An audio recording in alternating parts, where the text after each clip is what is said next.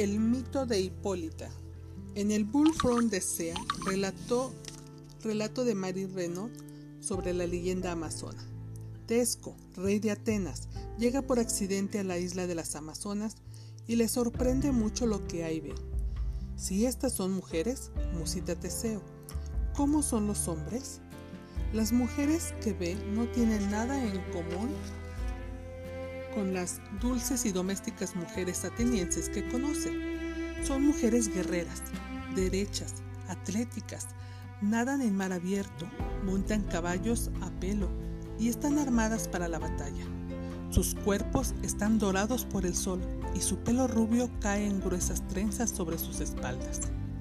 Teseo se siente atraído al instante por Hipólita, la reina amazona Nunca antes había visto un rostro con tan perfecto orgullo y belleza.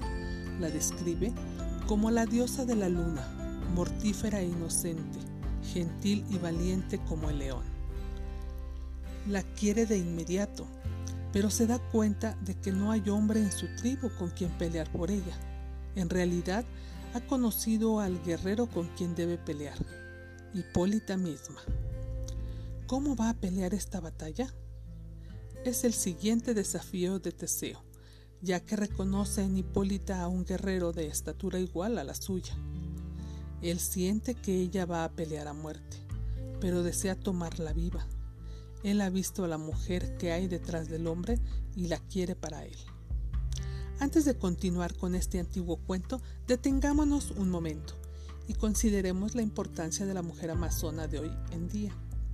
Muchas mujeres que lean esta historia encantadora podrían identificarse con la heroína Hipólita, reina de las Amazonas, y anhelan en secreto que aparezca un gran rey y que las haga perder la cabeza por amor. Pero la mayoría de los grandes hombres no quieren pelear con las mujeres como lo hizo el rey Teseo, sino que se alejan del combate y buscan una doncella más gentil. Sin embargo, este es solo un cuento de hadas, de manera que continuemos. Consumido de pasión, deseo, siente que su destino y sin duda toda su vida está unido a la reina amazona. Se encuentran el uno con el otro, con precaución, y aunque sus lenguajes son diferentes, encuentran la forma de comunicarse. Deseo declara que viene en son de paz, pero Hipólita está enojada porque sabe que Teseo ha presenciado una antigua danza ritual, el misterio, prohibido a los ojos del hombre. El castigo para esta intromisión es la muerte. Hipólita y las doncellas de la luna de Artemisa desafían a Teseo y a sus hombres a combate. Sin embargo, Teseo replica, fui yo el que vio. Te emplazo a un solo combate, rey de las doncellas combatamos. Hipólita, un rey no puede rechazar a otro rey. Hipólita se siente herida en su honor y en su orgullo. Ella pide solamente que si muere en el combate, Teseo se olvide de su sagrada isla y deje a sus doncellas en paz. Teseo acepta y pide que en caso de que muera sea enterrado en la montaña sobre la que los dos están parados. Estando ambos de acuerdo, Teseo agrega una cosa más. Si yo gano y tú vives, me tomarás como tu rey y me seguirás. Es aquí, sin embargo, donde Hipólita no entiende el significado por completo, ya que responde nada más, lucharé hasta la muerte.